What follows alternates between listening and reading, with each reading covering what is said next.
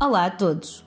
O meu nome é Elsa Martins e sou professora de Filosofia, Psicologia B e Cidadania e Desenvolvimento na Escola Global. Hoje venho falar-vos da disciplina de Cidadania e Desenvolvimento. Esta disciplina assume-se como um espaço privilegiado para o desenvolvimento de iniciativas e projetos interdisciplinares que resultam da colaboração e contributo das diferentes disciplinas e que permitirão aos nossos alunos tornarem-se cidadãos informados, conscientes e participativos na comunidade onde se encontram inseridos. Neste sentido, venho dar-vos a conhecer um dos projetos que temos vindo a desenvolver com os alunos do 11º ano, o projeto Futuro Hoje. O 11º ano é um ano onde os alunos começam a pensar sobre o seu futuro. O que vou fazer a seguir ao secundário? Será que estou a escolher bem?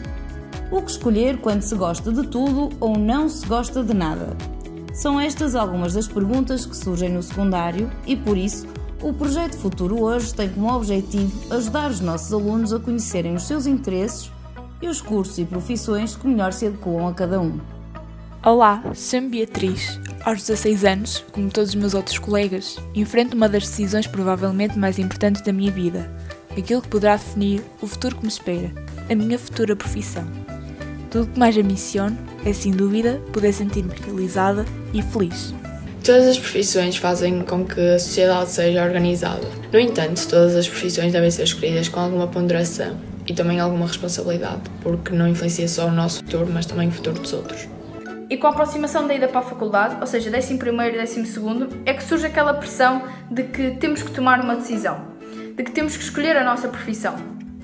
E que não podemos só escolher uma profissão porque aquela pessoa nos diz que é melhor ou porque aquela pessoa diz que gosta. Nós temos que tomar a nossa decisão de acordo com três parâmetros: uma profissão que gostemos, uma profissão que tenha um bom mercado de trabalho e uma profissão que seja bem remunerada. Três escolhas em mente: engenharia eletrónica, engenharia de gestão industrial e enfermagem. Olá, eu sou o Renato, sou aluno do 11 ano. Estou indeciso entre duas profissões, nomeadamente medicina e engenharia mecânica.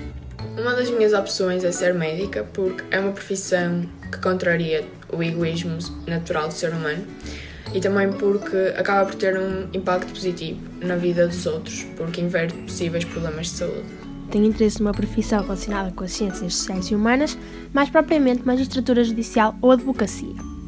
Na minha perspectiva, esta profissão tem algumas vantagens, entre as quais poder aplicar a justiça, ser uma profissão que deriva de um curso que exige um estudo mais metódico, o facto de nos permitir ter um melhor conhecimento dos nossos direitos e deveres e, claro, ser uma profissão que me poderá proporcionar uma vida estável em termos económicos.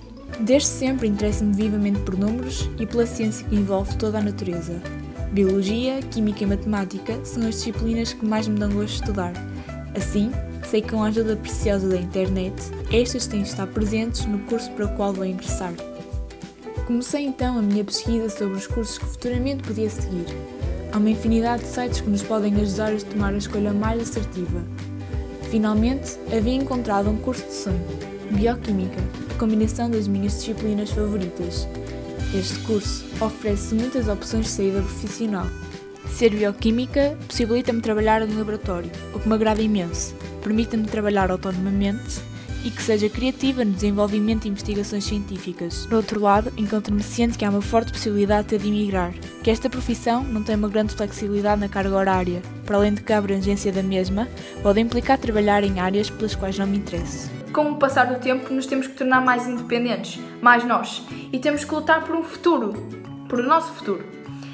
E vocês que ainda não tomaram a vossa decisão, pensem bem nas vossas escolhas e naquilo que querem envergar como a vossa profissão futura. Ao longo de todo o ano, possibilitamos aos nossos alunos a realização de trabalhos, bem como o contacto com profissionais de diferentes áreas académicas para que a sua decisão vocacional seja a melhor possível. Desta vez, contamos com a colaboração do Dr. Carlos Fernandes, que nos falou sobre a versatilidade da química. A química é bastante mais complexa do que inicialmente pressupõe. A química tem uma grande componente nas diversas áreas uh, da ciência, como é o caso da matemática, com estudos teóricos, modelos teóricos, que pressupõem a correlação de processos químicos e uh, equações matemáticas que assim os, os resumem. Por exemplo, na astronomia, quando queremos saber a composição molecular tanto de um planeta como de uma estrela, isso provém de processos químicos. Na geologia ou na, na, na, geoquímica, quando temos de também uh, determinar a estrutura e a composição de, de uma rocha. Na medicina, na síntese de novas entidades químicas, e atenção que novas entidades químicas são compostos que podem ou não vir a ser considerados como fármacos, e no caso da biologia, quando há o uso de produtos químicos para processos biológicos. Quais são as funções que um químico pode ter eh, no panorama uh, atual? Um químico pode ser uh, um professor universitário, um investigador ou um, um aluno uh, de doutoramento. Contudo, vemos que numa nova, numa nova vertente, um químico pode interagir com diversas profissões como é o caso de advogados, dentistas, uh, investigadores na área médica. Controle de qualidade, um químico tem um grande peso uh, nesta, nesta área, no controle da qualidade. Por exemplo, também temos aqui uh, os analistas de sistemas ou até na parte forensica. o químico tem uma grande preponderância na análise de amostras.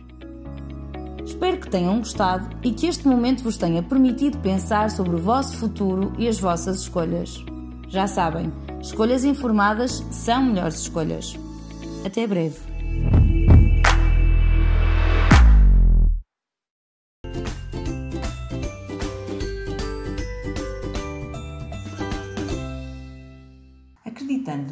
Importância de um processo de transição de ciclos feito de forma articulada, contínua e harmoniosa, o Serviço de Psicologia e Orientação da Escola planeou e deu início à implementação de atividades presenciais e à distância relativas a este tão delicado quanto ansiado processo.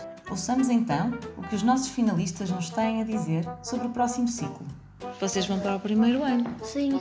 O que é que esperam do primeiro ano? Amigos novos. E tu, queres aprender no primeiro ano? A ler. Aprender a ler também. Aprender a ler e aprender a escrever, a trabalhar umas coisas difíceis. Como é que acham que vai ser? Bem, mas não sei se vai ter parque. Mas nós já fizemos um trabalho que era assim e nós completamos e sabemos as letras. Como é que vocês se sentem? Estarem assim próximos do primeiro ano? Olha, sinto-me crescida. E a vossa mochila vai ser muito pesada? Eu acho que vai. Vai ter muitos livros. Para quê? Para estudar, para estudar lá em casa. Às vezes. Como é que sentes aí o teu coraçãozinho? Criança. Feliz. Que eu vou ter uma sala, vou ter uma professora nova. Porque eu só acho que eu me senti feliz porque eu já vou para o primeiro ano. Sentes-te como assim? Assim. Assim? Mas assim é o quê? O que é isso? É sorrir. É sorrir. Como será a vossa professora? Assim. Assim como a Paula. A Paula. Está com um cabelo assim amarelo, assim. Acho que vai ser a professora do meu irmão. Ela é simpática? É. A mudança de escola é algo que estará presente na vida da grande maioria das crianças e, se for vivida de forma tranquila, tem tudo para correr bem. O receio da mudança tem sobretudo que ver com a questão da segurança afetiva e emocional da criança. E vamos lá falar a verdade, dos pais também. Apesar do aproximar das férias de verão, é natural que a transição de ciclo continue a ser um assunto recorrente. Se assim for, deixamos três simples dicas que poderão ajudar a entusiasmar o pequeno aí de casa para o novo ano escolar. Converse com o seu filho. Ouça as suas preocupações, por muito pequenas que sejam. Acolha a possível tristeza que ele possa sentir, percebendo que os amigos e a educadora são pessoas importantes na vida dele e que é natural que venha a sentir saudades. Responda de forma simples, mas realista, às dúvidas que possam surgir e de forma tranquila vá preparando o seu filho para as principais mudanças. A educadora que contava histórias vai dar lugar à professora que ensinará a ler e a escrever. Já não se pode chegar atrasado nem faltar é preciso ser pontual e assíduo, a criança vai passar a ser avaliada e em casa que criar um espaço onde possa estudar, um cantinho só seu.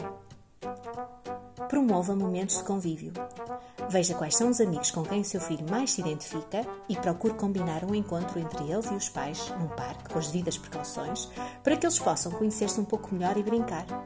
É através de experiências positivas que a transição se fará com maior tranquilidade. Aceita a mudança como algo que faz parte da vida de todos. O ser humano gosta pouco de surpresas, embora possa dizer o contrário, mas a mudança faz parte da nossa vida. É importante que nós, enquanto pais, a possamos viver da melhor forma possível, uma vez que iremos inspirar os nossos filhos a aceitarem-na com maior facilidade e capacidade de resiliência. Por agora, e porque as brincadeiras chamam mais alto, ficamos por aqui. Mas em setembro retomaremos este tema com novas dicas para um início de ano letivo simples e descomplicado. Até para a semana!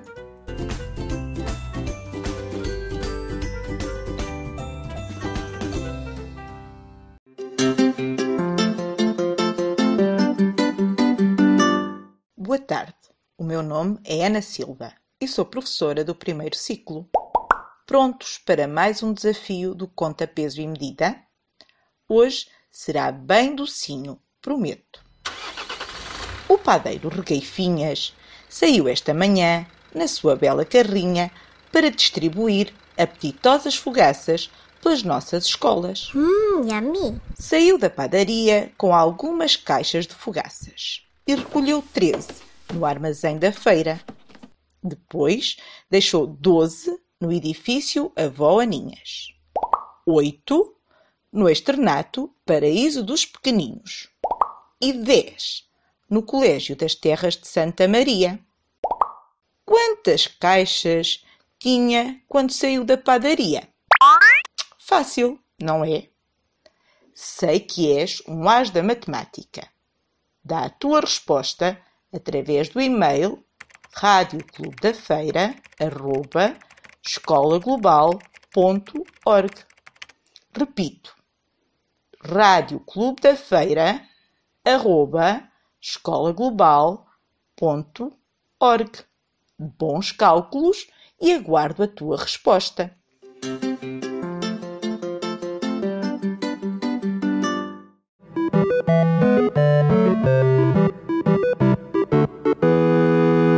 Olá a todos e bem-vindos de volta ao segmento Tech do programa da Escola Global, do Berço à Universidade.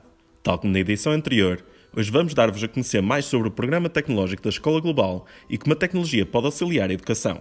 Junta-se a mim novamente o Diogo Azeredo. Olá a todos. E uma convidada muito especial, a Sandra Martinho, diretora da área de Educação e Filantropia da Microsoft Portugal. Antes de mais, obrigado por ter aceito o nosso convite uh, para, um, para esta pequena entrevista. E eu começava então por lhe perguntar qual é que é o papel da Microsoft Educação em Portugal e de que modo pode a mesma uh, ajudar as escolas. Uh, muito bem, então boa tarde. Obrigada eu pelo convite e por esta oportunidade também de poder partilhar aqui convosco uh, aquilo que é o trabalho também que a Microsoft tem vindo a desenvolver. Queria dizer-vos que a educação é uma área de investimento da Microsoft a nível mundial. Uh, e, portanto, a Microsoft, na realidade, acredita que é possível promover a aprendizagem em qualquer momento e em qualquer lugar. De facto, é uma grande aposta da Microsoft este investimento que nós fazemos uh, de proporcionar às escolas e também às universidades uh, soluções que são gratuitas para uh, garantirmos que uh, qualquer pessoa, qualquer aluno, na realidade, no momento de aprendizagem, tem acesso à tecnologia que lhe permite ir mais além, que lhe permite desenvolver uma série de competências que são consideradas cruciais para o desenvolvimento dos alunos nas várias fases em que se encontram. E, portanto, a Microsoft coloca-se exatamente também à disposição das comunidades escolares para ajudar a fazer esse caminho. E, portanto, é um papel também de apoio, de suporte e de capacitação também muito relevante que a Microsoft desenvolve já há vários anos a nível mundial e designadamente em Portugal, com uma equipa muito presente também localmente. Agora que falou nesse aspecto dos últimos meses, eu ia perguntar-lhe, a propósito deste surto pandémico, foram cerca de 220 mil os alunos que a Microsoft Educação em Portugal auxiliou durante estes meses. Como é que vocês geriram as crescentes necessidades das escolas que foram surgindo? esse número, nós não podemos divulgar números em concreto, mas posso lhe dizer que é muito, muito superior a esta altura. E, portanto, é um número muito superior, quer em termos de professores, quer em termos de, de alunos. E, portanto, a Microsoft, de facto, uniu esforços com escolas, com os professores, com associações como a ANPRI, por exemplo, e com, com, outras, com outras entidades que estão muito presentes e deslocalizadas também junto das escolas, para garantir que conseguíamos fazer chegar às escolas uma mensagem que era muito clara, que estamos aqui para ajudar. Nós temos uma componente muito forte, gratuita, na área da educação e, portanto, o que sentimos na realidade foi que a mensagem chegou às escolas, aos professores, aos diretores, inclusivamente aos encarregados de educação e aos alunos, e tivemos toda a comunidade escolar também mobilizar-se para passar a mensagem de que tinham na Microsoft um apoio disponível para fazer face a estes momentos e a outros também que estão para vir. Falou da, da situação específica de Portugal e tenho uma pergunta para si que é, uh, em comparação com o resto da Europa e do mundo, como, é que as, como é que estão as escolas portuguesas ao nível da utilização da tecnologia no processo de ensino-aprendizagem? Relativamente àquilo que é uh, o contacto mais assíduo que nós temos com os professores, nós sabemos que na realidade as escolas debatem-se diariamente, atingiram um, um, um, patamar de grande carência uh, de tecnologia, de tecnologia, uh, mas isso não foi fator desmotivador para os professores.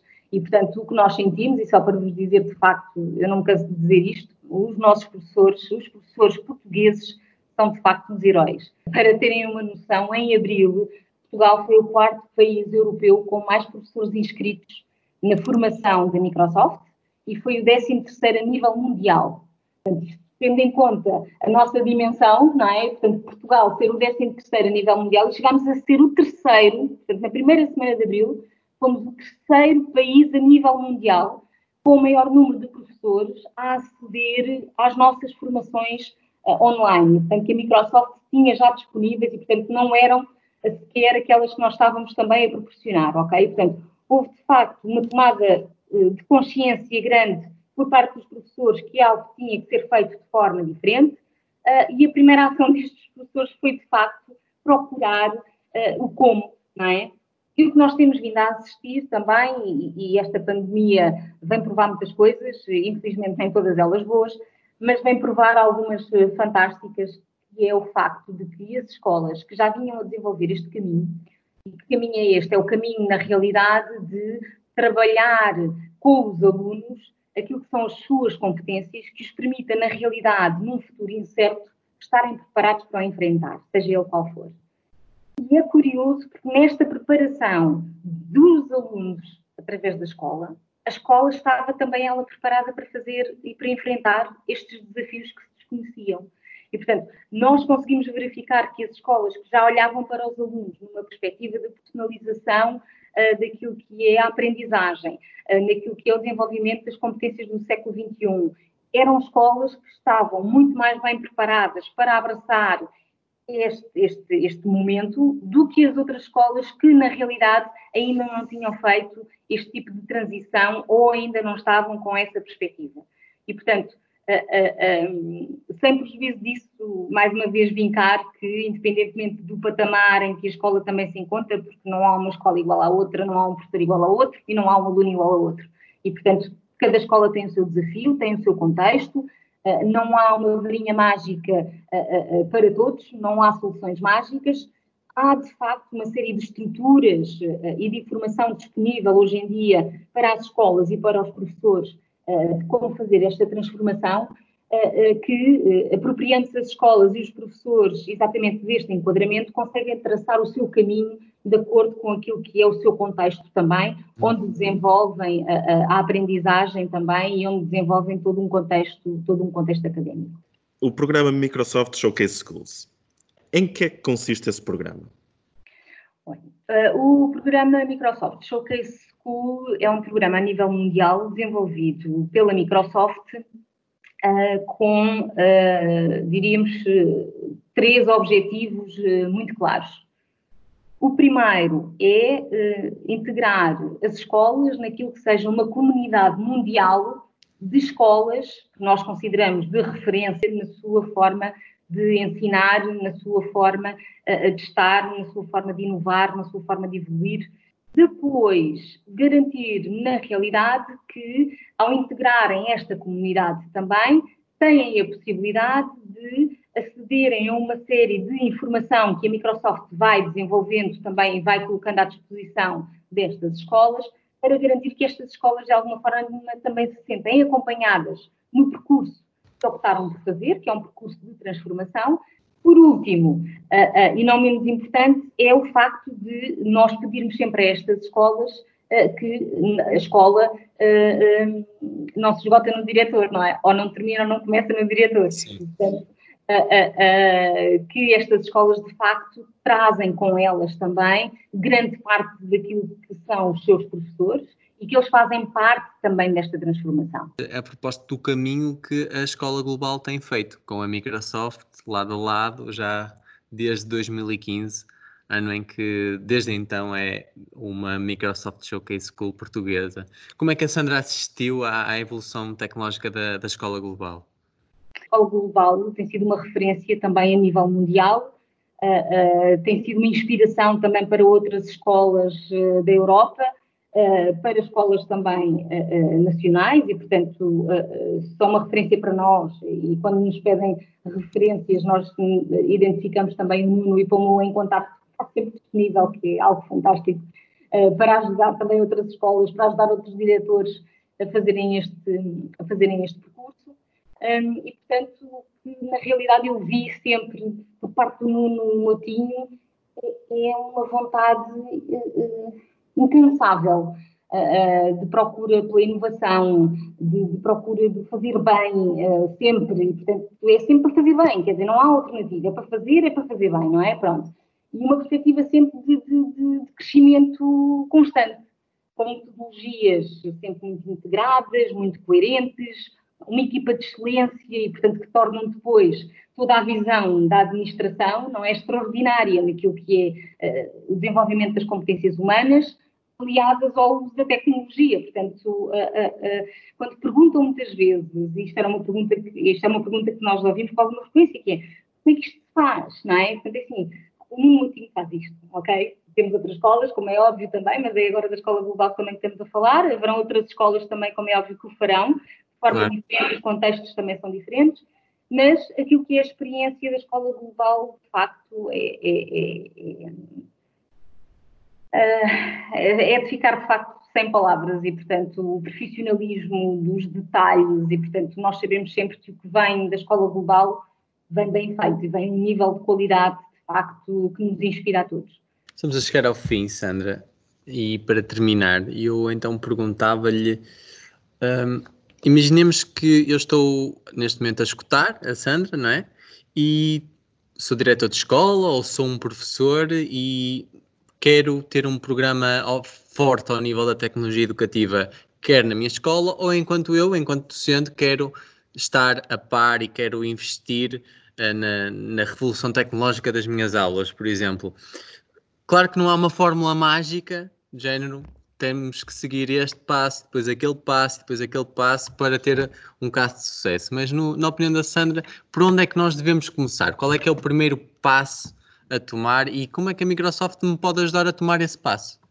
Um, olha, Diogo, uh, eu acho que temos que começar de facto uh, dando pequenos passos, não é? E portanto eu acho que devemos sonhar, devemos sonhar muito, devemos sonhar muito alto, é de facto muito importante porque norteia aquilo que são as ações que vão ser definidas para alcançar esse sonho e isso nunca deve deixar de existir, não é? E, portanto, até porque estamos a lidar com crianças, estamos a lidar uh, com a construção daquilo que é o futuro, e, portanto, se o sonho não fizer parte dessa construção, uh, eh, um, algo estará certamente a faltar nesta, nesta equação, não é?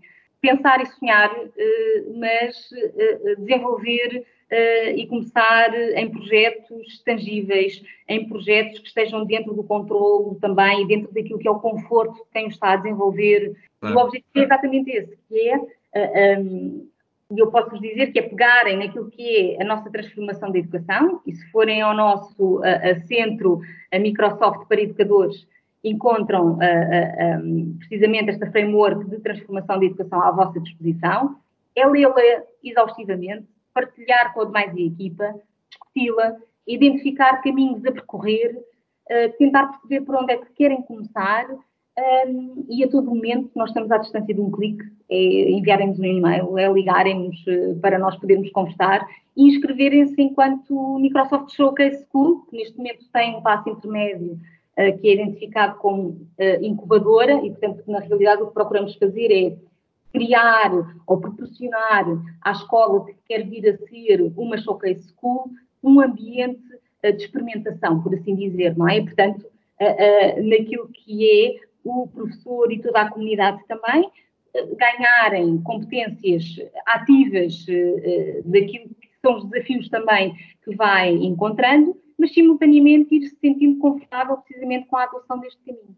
Não há fórmulas mágicas, mais uma vez. Há o nós olharmos para nós, há o nós olharmos para quem está a trabalhar connosco, quem é que são os nossos maiores apoios, que são os maiores embaixadores dentro da própria escola também para ajudar e contagiar os outros, reunir-se dessa equipa, trazer depois toda a restante, e nós, eu diria que depois toda a transformação acontece quase como por magia, ok? Tem muito trabalho, tem muito trabalho, mas há um ponto em que se olha para trás e pensa e hoje em dia quando olho para o percurso depois da Escola Global, de facto, é mesmo de, de, de encher uh, uh, o peito de, de, orgulho, não é? De nos sentirmos orgulhosos por todo, por todo este percurso e nós privilegiados por termos eh, podido também acompanhar. Sandra, muito obrigado por este tempinho que despendeu para estar aqui à conversa connosco e para partilhar um bocadinho do que, do que é a ajuda que a Microsoft Educação pode dar às escolas portuguesas e também à, parceria que, que, estabeleceu com a Escola Global ao longo destes anos. Sim, eu queria só então deixar aqui os meus cumprimentos também a quem estiver a ouvir, uh, desejar tudo de bom, de melhor, independentemente das ferramentas que estejam a utilizar, sejam elas ou a Microsoft. Uh, uh, o que desejo a todos, de facto, é muito, muito sucesso, muita saúde, Uh, uh, e que olhemos de facto para as nossas crianças com uma perspectiva de futuro risonho uh, e que no dia a dia uh, apoiemos também os professores uh, e possamos construir todos juntos aqui algo diferente. E parabéns aos professores portugueses, muito obrigada à rádio também. Obrigado, nós, Sandra. Obrigado. Nós é que agradecemos, Sandra. Obrigado. Por esta semana é tudo. Voltamos na próxima quinta-feira, à mesma hora. Continuem ligados ao programa da Escola Global do Berço à Universidade.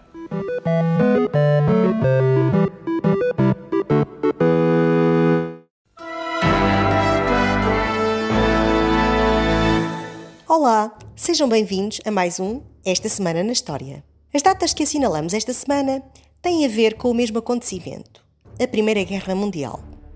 Falo-vos do assassinato de Sarajevo e do Tratado de Versalhes. Precisamente, o início e o fim deste conflito à escala mundial. Estávamos em 1914. A Europa era um autêntico barril de pólvora as disputas pelas colónias africanas, os nacionalismos exacerbados, a corrida ao armamento e a formação de alianças criaram o chamado clima de paz armada que fazia adivinhar um grave conflito à mínima provocação. Ora, foi precisamente o que aconteceu no dia 28 de junho deste ano, quando o arquiduque Francisco Fernando, herdeiro do Império Austro-Húngaro, foi, juntamente com a sua esposa, Sofia, assassinado em Sarajevo por um estudante de nacionalidade sérvia.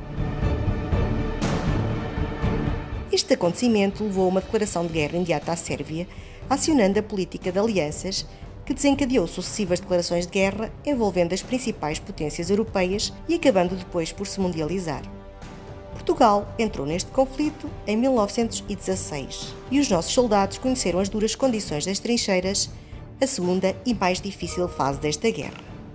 A nossa participação deveu-se a um pedido que nos fez a Inglaterra, nossa histórica aliada, para que o governo português aprisionasse todos os navios alemães que estivessem ancorados nos nossos portos. Naturalmente, o governo alemão considerou esta atitude hostil e declarou guerra a Portugal. Este conflito, que de início se previa rápido, acabou por se prolongar por quatro longos anos, virando-se decisivamente a favor dos aliados com a entrada dos EUA a favor desta parte beligerante. O seu fim correspondeu à assinatura do Tratado de Versalhes, a 28 de junho de 1918. Este tratado foi especialmente desfavorável à Alemanha, que, sendo considerada a principal culpada pela guerra, foi obrigada a aceitar cláusulas extremamente gravosas. Assim, e apesar de ser um tratado de paz, o Tratado de Versalhes foi também uma semente de ódio e de vingança, uma vez que os alemães se sentiram humilhados com as condições que lhe foram impostas. A sua revolta era tão grande que lhe chamavam dictat, e este ódio e humilhação foi habilmente explorado por Hitler para chegar ao poder. Podemos mesmo considerar este tratado como uma das principais razões para a Segunda Guerra que o mundo se envolveu em 1939. E por hoje ficamos por aqui. Para a semana cá estaremos para mais um Esta Semana na História. Fiquem bem!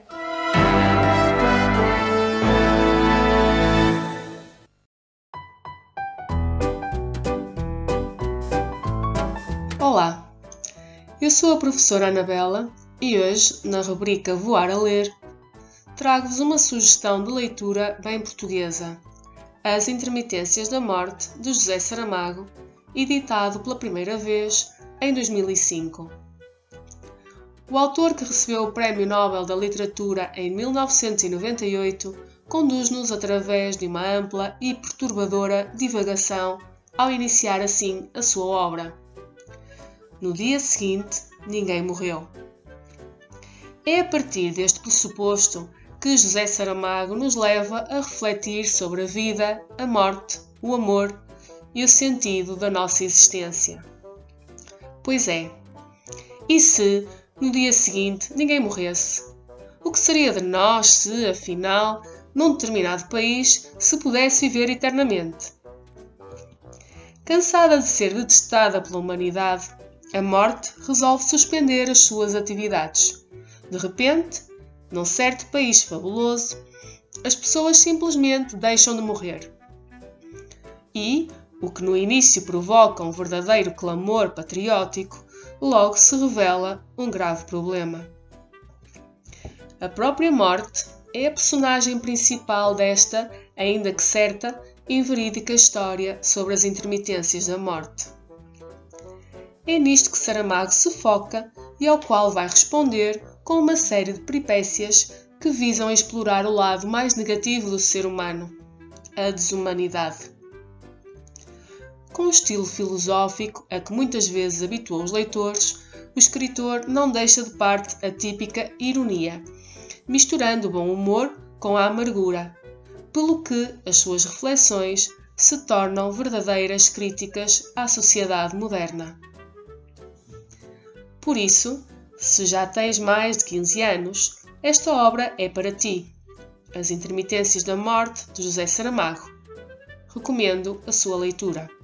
Além disto, para terminar, gostaria de partilhar contigo o poema vencedor do concurso de poesia de 11º ano.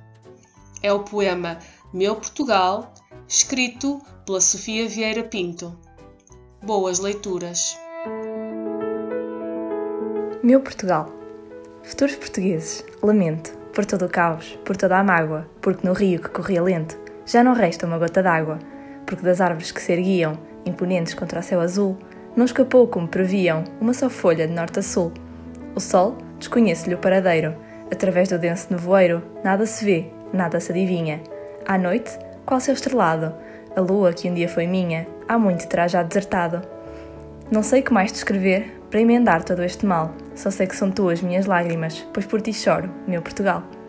Sofia Vieira Pinto, 11 A.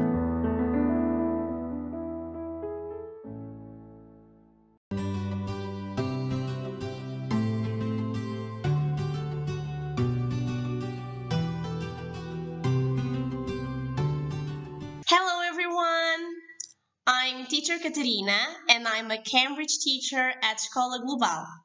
Today, Duarte Paiva, a student from Year 6, will read the poem Life Doesn't Frighten Me by Maya Angelou. Shadows on the wall, noises down the hall, life doesn't frighten me at all. Bad dogs barking loud, big ghosts in a cloud, life doesn't frighten me at all. Mean old mother goose, lions on the loose, they don't frighten me at all. Dragons breathing flame on my counterpane, That doesn't frighten me at all. I go boo, make them shoo. I make fun, way they run. I won't cry, so they fly. I just smile, they go wild. Life doesn't frighten me at all. Tough guys fight, all alone at night. Life doesn't frighten me at all. Panthers in the park, strangers in the dark. No, they don't frighten me at all. That new classroom where boys all pull my hair, kiss little girls with their hair in curls, they don't frighten me at all. Don't show me frogs and snakes and listen for my scream. If I'm afraid at all, it's only in my dreams. I've got a magic charm that I keep up my sleeve.